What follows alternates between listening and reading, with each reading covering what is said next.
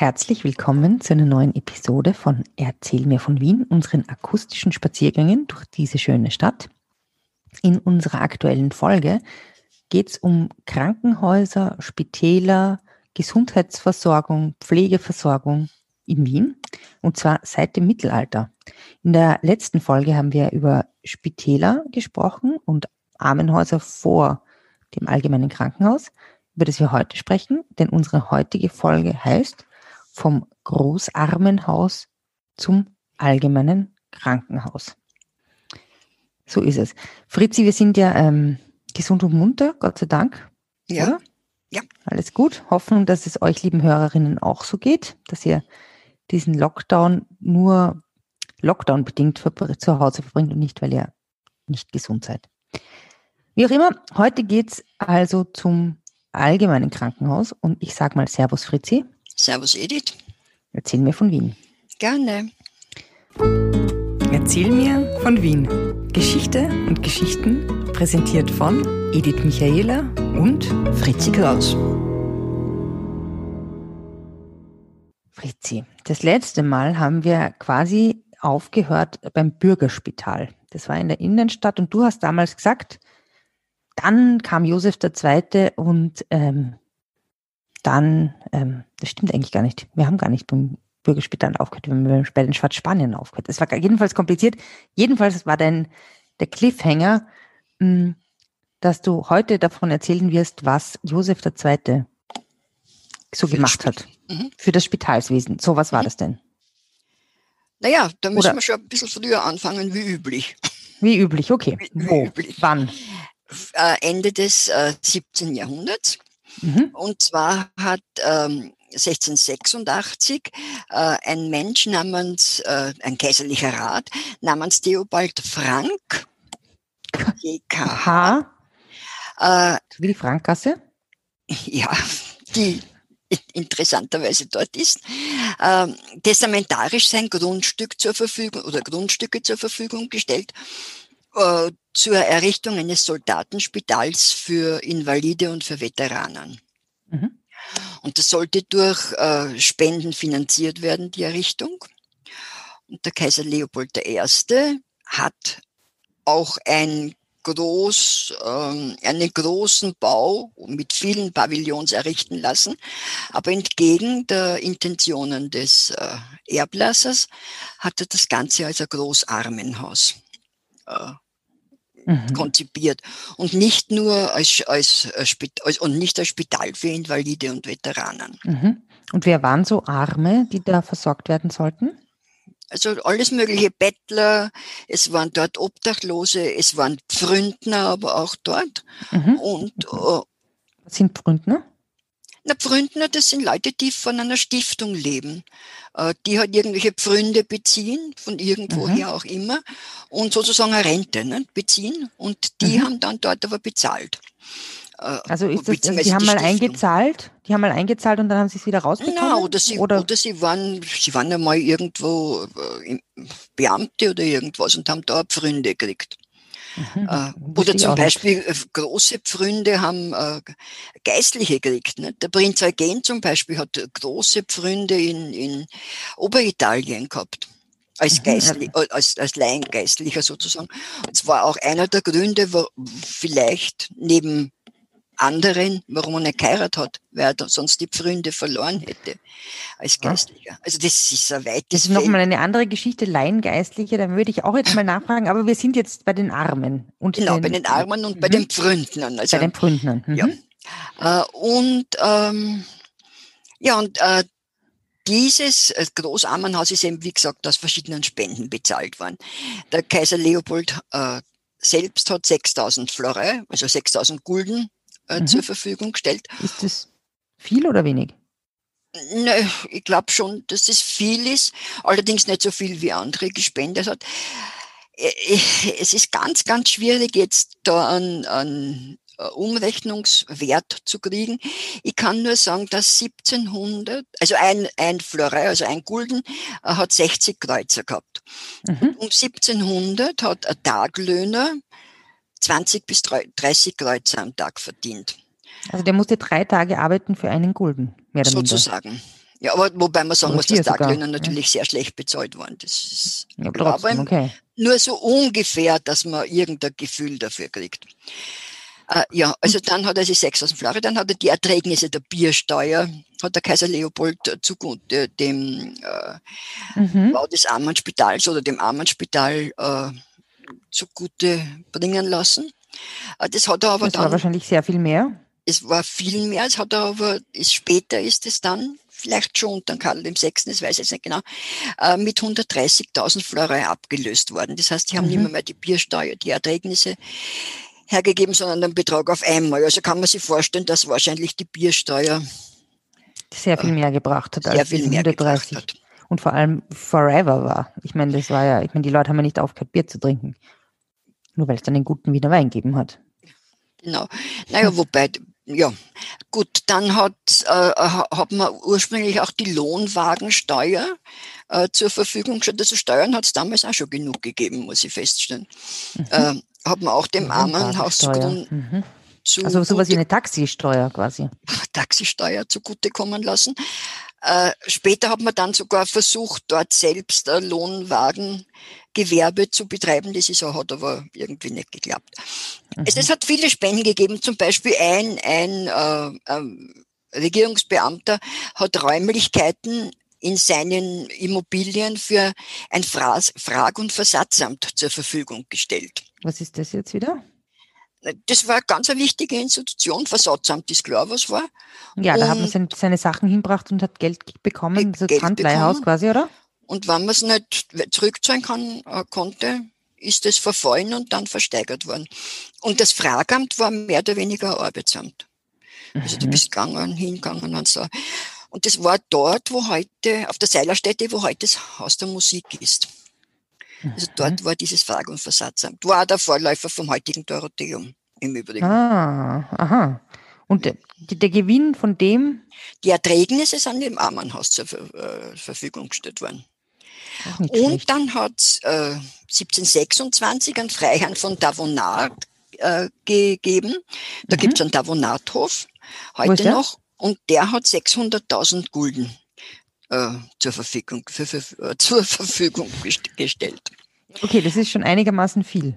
Das war Warum viel. hat er das gemacht? Aus Nächstenliebe? Oder? Ja, das haben viele. Äh, äh, ich weiß nicht, ob es im 17., 18. Jahrhundert noch aus äh, Gründen der, äh, der Fegefeuerfreikaufung mhm. gemacht worden. Ist aber auf jeden Fall, waren das halt, ja, es gibt ja halt Leute, die heute noch ihr Vermögen der Caritas vermachen. Das stimmt, das ist natürlich eine gute Sache. Äh, kurze Frage, aber dieses, ähm, dieses äh, Armen, Großarmenhaus, quasi, wann ist das dann tatsächlich eröffnet worden, das Gebäude? Um 1700. Das Jahr 1695 mhm. war, der, war schon der erste Teil fertig. Mhm. Und dann sind Invaliden der Türkenkriege aufgenommen worden und Obdachlose und Bettler und mhm. so weiter. Mhm. Haben schon äh, um 1700 herum 1000 Arme äh, dort gelebt. Also 1000 wow, Mittellose oder 1000 Menschen halt. Mhm. Äh, und 20 Jahre später haben schon 1700. Äh, wow.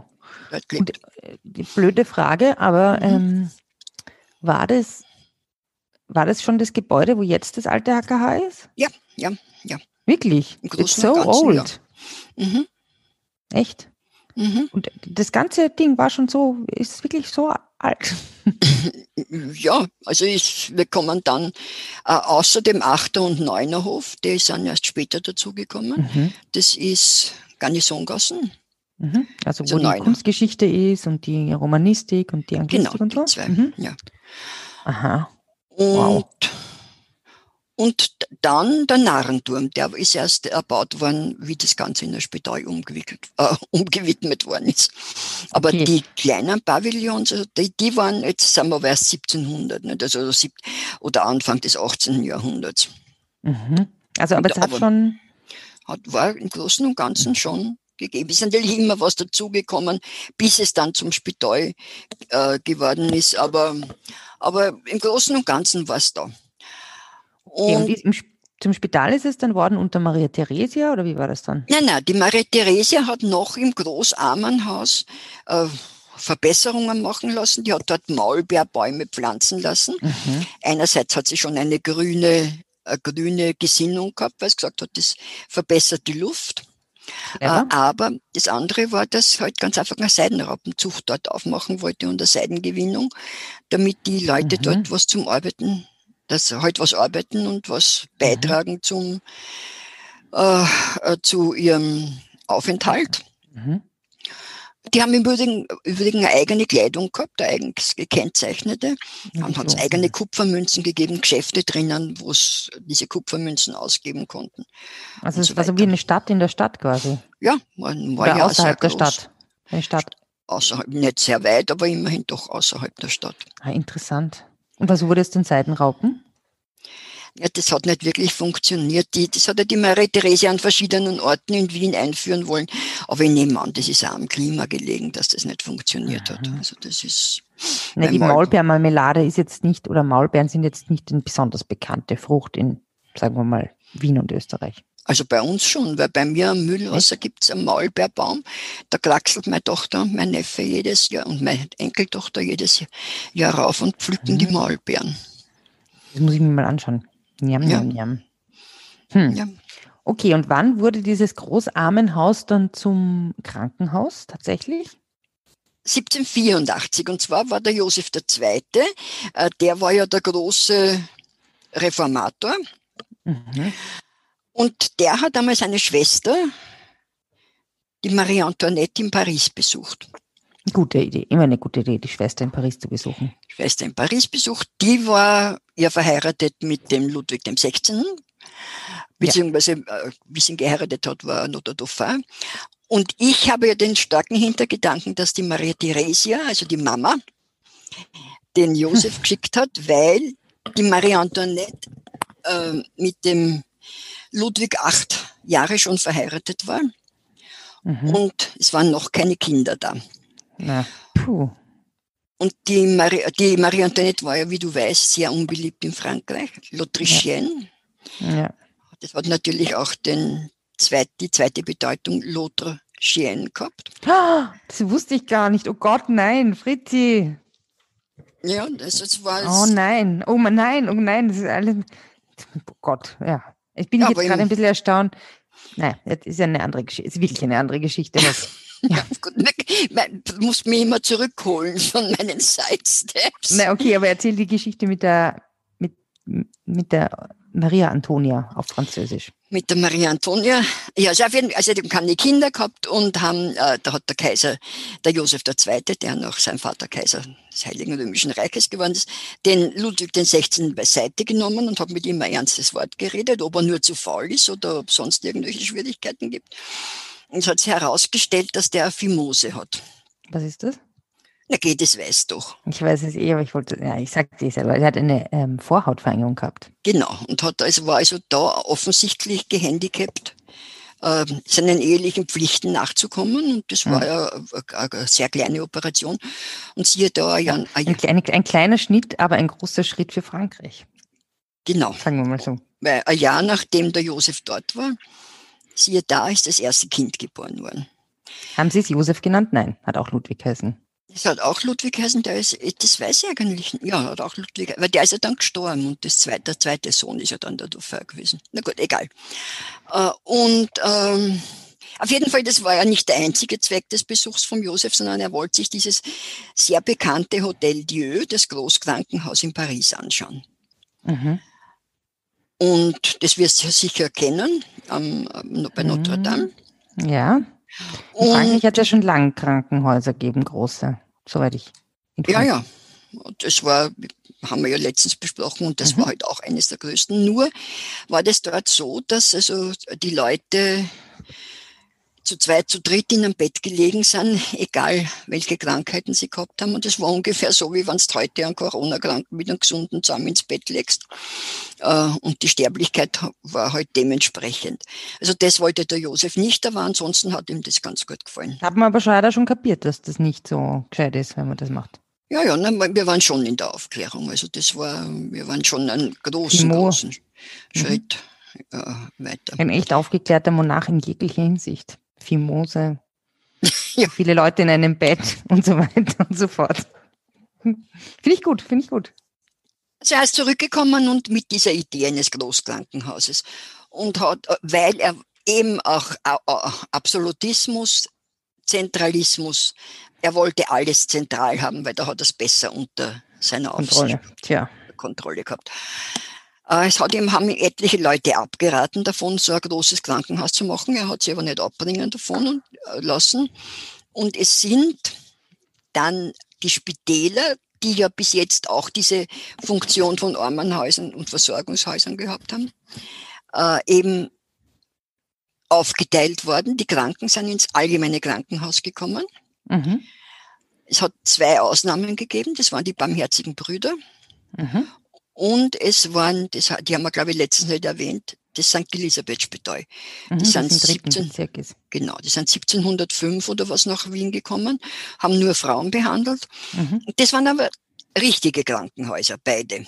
Da also wo wirklich das, nur, dass man nur hin, wenn man krank Kranke. war. Und bis als Gesunder wieder rausgegangen. Im besten oder, Fall. Oder im besten Fall, ja. Im schlechtesten Fall halt nicht. Und äh, die, obwohl sie Ordensspitäler waren, waren sie ein pflegende Orden und mhm. konnten, sind, sind nicht unter die Klosterreform. Ah ja, stimmt, genau, das war ja das Problem. Ja, also, also war für dem die Josef also, und den Klöstern und den Orden, dass der ja nur gesagt hat, man darf als Orden nur bleiben, wenn man irgendwie auch was tut. Genau. Außer beten ja, also die lehrenden und die pflegenden Orden, die durften ja bleiben. Ja. Äh, und die anderen, aus den anderen Krankenhäusern sind die Kranken eben ins Allgemeine gekommen und die Institutionen selber sind anderen Zwecken zugeführt worden, zum Beispiel das äh, spanische Spital, da sind die Waisenkinder hinkommen. Mhm. Äh, und vom Bürgerspital, das Bürgerspital hat, das ist aufgeteilt worden, worden in äh, ja eben Waisenhaus, Kranke und so weiter und das Spital als solche, da haben wir ja letztens gesprochen, dass es ein riesiger Komplex war, mhm. ist in das Zinshaus umgewandelt worden, in das mhm. Bürgerspital Zinshaus. Mhm. Nicht, nur sei nur erwähnt, ist jetzt nicht Thema. Mhm. Ähm, ja, das war äh, also quasi wie, das Alterler des 18. Jahrhunderts. Ja, Wobei, ich meine, die Leute in Alt-Erla leben ja sehr gerne dort. dort Eben, deshalb sage ich. Im Bürgerspital Zinshaus war riesig. Es hat, äh, hat äh, 20 Stiegen, 10 Höfe gehabt. Ja. Äh, und, äh, und da haben sehr, sehr bekannte Leute dort gewohnt. Aber wie gesagt, das ist jetzt nicht unser Thema. Bei, bei mir muss ich immer aufpassen. Ja, ich weiß, aber es ist auch so spannend. Ähm, und äh, Zurück zum allgemeinen Krankenhaus. Was Zurück zum allgemeinen Krankenhaus. Dann sind, ist, was ganz interessant ist, dass bei der Aufnahme besonders äh, Einheimische, also Bürger der Stadt, der Stadt Wien, Wien. Mhm. Äh, äh, und Leute, die äh, sich besondere Verdienste also, oder die dem Staat nützlich gewesen sind, äh, mhm, aufgenommen worden sind.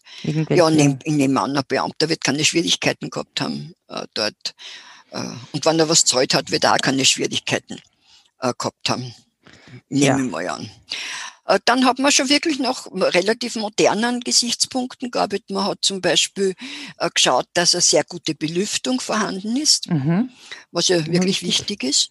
Ja. Dann hat man für jeden Patienten ein Einzelbett.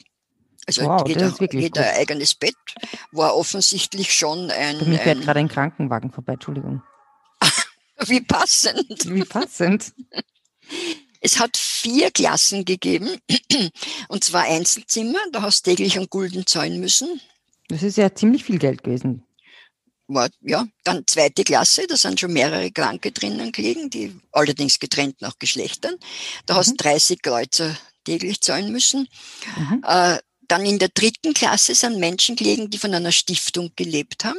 Also diese Pfründner? Die Pfründner, da ist von der Stiftung der Aufenthalt zahlt worden. Mhm. Und in der vierten Klasse sind halt die gelegen, die nichts zahlen konnten. Aber alle hatten ein Einzelbett? Alle hatten ein Einzelbett. Und wie hat wer die finanziert diese Einzelbetten?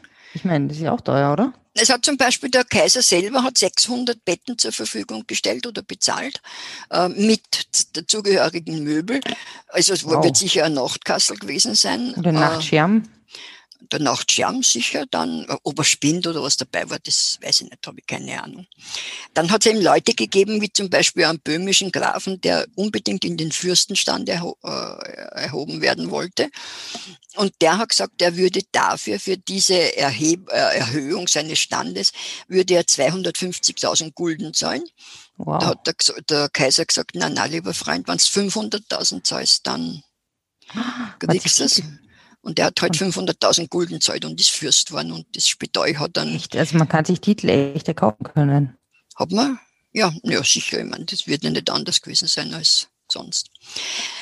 Der äh, äh, Josef Quarin oder Carin ist äh, geworden der erste Direktor, obwohl der eigentlich dagegen war, gegen so ein großes Spital. Äh, aber mhm. er ist trotzdem zum Direktor bestellt worden. Das, wer war das? Ein, ein, was war das für ein Arzt? Das war an und für sich der Chefarzt von den Barmherzigen Brüdern, aber auch der Leibarzt vom, äh, vom Josef II. Mhm, mhm. Äh, und von Zwieten, der der Leibarzt von der Marie Theresia war, oder?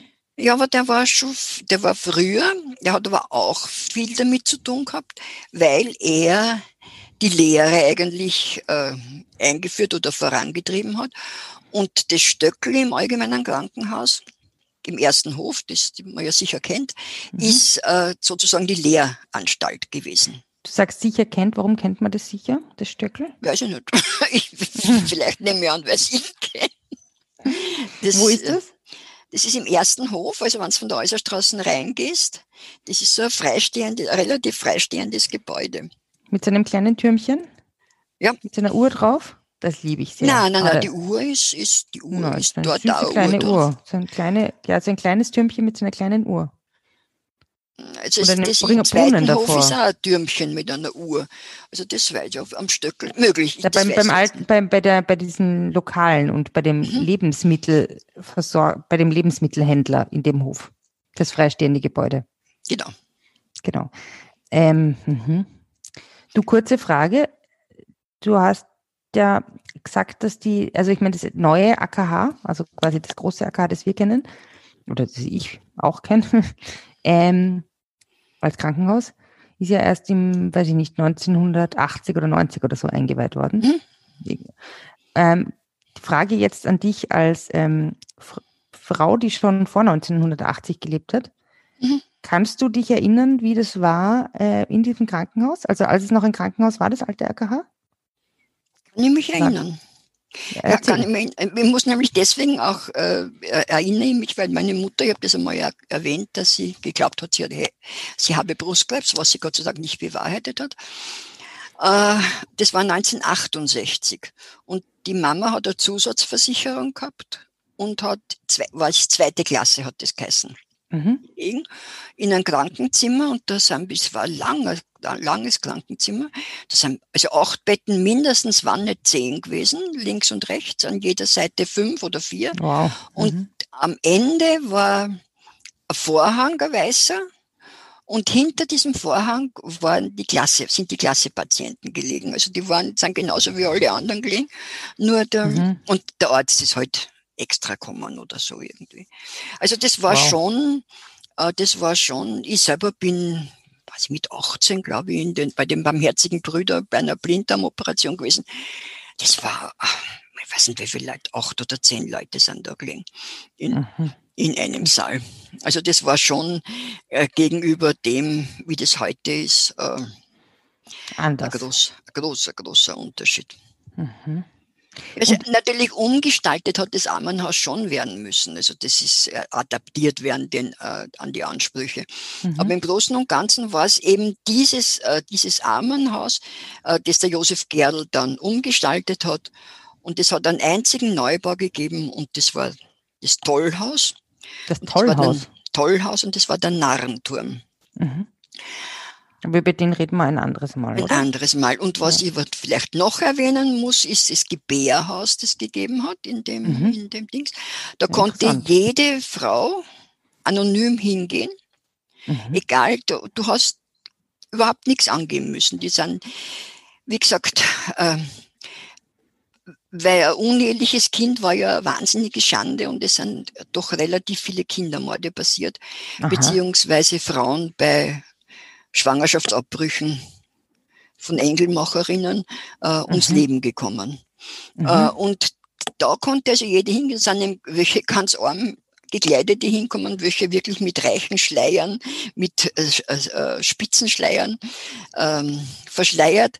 Und die haben dort ihr Kind zur Welt gebracht und sind wow. dann wieder gegangen. Die einzige, äh, die einzige Auflage war, sie mussten ein verschlossenes Kuvert oder einen verschlossenen Zettel mitbringen, äh, damit wir im Fall sie sterben wissen.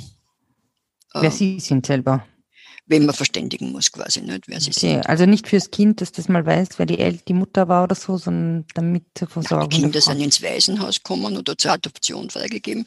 Und wenn sie ins Aha. Waisenhaus gekommen sind, waren die, sind die Mädchen, waren äh, alt genug, waren äh, in Dienst gegangen und die Buben sind Soldaten waren und an vorderster Front in den Krieg geschickt worden. Das waren die Kanonenfutterbuben. Mhm. Also das war hm. die Dings. Okay, das ist aber schon wieder naja. der, der andere naja, Dings. Naja, schon eine historisch wichtige Sache. Auch die Tatsache, wie Geburten, Gebären und Kinderkriegen mal geregelt worden ist. Ich meine, schon sehr fortschrittlich auch, dass die, ähm, dass die dort einfach gesundheitlich, also medizinisch versorgt wurden oder halt einfach bei der Geburt begleitet wurden. Genau. Hm. Naja, und okay. über der Tür, du weißt ja, Alserstraße, gibt es dieses mhm. Eingangstor. Und da steht über dem Tor der Spruch, Saluti et solatio egrorum. Das heißt zum Heil und zum Trost der Kranken. Das finde ich gut. Doch ein schönes ja. Abschlusswort. Das ist ein schönes Abschlusswort. Zum Heil und zum Trost der Kranken ähm, haben wir auch diesen Podcast unter anderem aufgenommen und auch zum Heil und Wohle der Gesunden. Und ähm, wir hoffen, ihr bleibt gesund und seid gesund. Und ähm, wer in der Corona-Zeit sich ein, eine lustige oder interessante Lektüre reinziehen möchte, es gibt einen Roman über den, ähm, der spielt im, im alten AKH. Der heißt Im Schatten des Turms und ist von René Anour. Ja, spielt auch so Ende des 18. Jahrhunderts, ist ein historischer Roman, ist ganz witzig. Kann man sich mal reinziehen, wenn man Zeit und Lust hat und ein bisschen mehr über das AKH über das alte AKH wissen will. Es geht auch um Liebe, ich sag's. Und, und um mmh, wie wichtig und Zärtlichkeit. Die Liebe in der Zeiten, in, die Liebe in den Zeiten der Corona. Oder genau. des Corona, ja. Okay. Des Virus. Die, die, Liebe in den Zeiten des heißt ja in den Zeiten der Cholera, oder? Die ja, Liebe in den Zeiten der Cholera. Die Liebe in den Zeiten Hast des. Gelesen? Ja, schon, schon lang. Ja, ich auch. Vielleicht sollte ich es mal wieder lesen. Obwohl, naja. Man kann auch andere Bücher lesen. Ja, Garcia hey, Marquez ist relativ, ist relativ äh, äh, zeitgebunden gewesen. Ich meine, der, der, der, der, Anführer für viele, viele, viele Romane, die ihm nachgefolgt sind, in diesem Stil. Aha. Aber ich habe das geliebt. 100, mhm, ja, 1000 oder 100 Tage Einsamkeit oder na, 100 Tage Einsamkeit. Und am besten hat mir gefallen die Chronik eines angekündigten Todes. Warum? Ich weiß nicht mehr. Ich weiß nur, dass mir gefallen hat. Ja. Gut. ja, 100 Tage Einsamkeit passt nämlich auch gut zu Liebe in Zeiten der Cholera. Ich hoffe, ähm, keines davon trifft euch auf euch zu. Ihr seid glücklich und hört unsere Stimmen gerne, wieso wie wir gerne unsere Stimmen hören.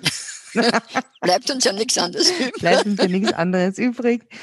Genau. In diesem Sinne wünschen wir euch ähm, ja alles Gute, viel Gesundheit und ich freue mich darauf, wenn wir das nächste Mal, Fritzi, reden über das neue AKH, oder? Vielleicht über den Narrenturm? Oder den Narrenturm, genau, den haben wir jetzt erst angekündigt. Ja. Narren aller Länder vereinigt euch. Gut. Aber bitte mit Abstand. Ach, und legt euch nicht mit drei anderen Kranken ins Bett. In diesem Sinne, Servus Fritzi. Gesunde eventuell schon. Servus Edith, alles Gute. ciao, ciao. Spazieren Sie mit uns auch online auf den gängigen Social Media Plattformen und www.erzählmirvon.wien. Und abonnieren nicht vergessen.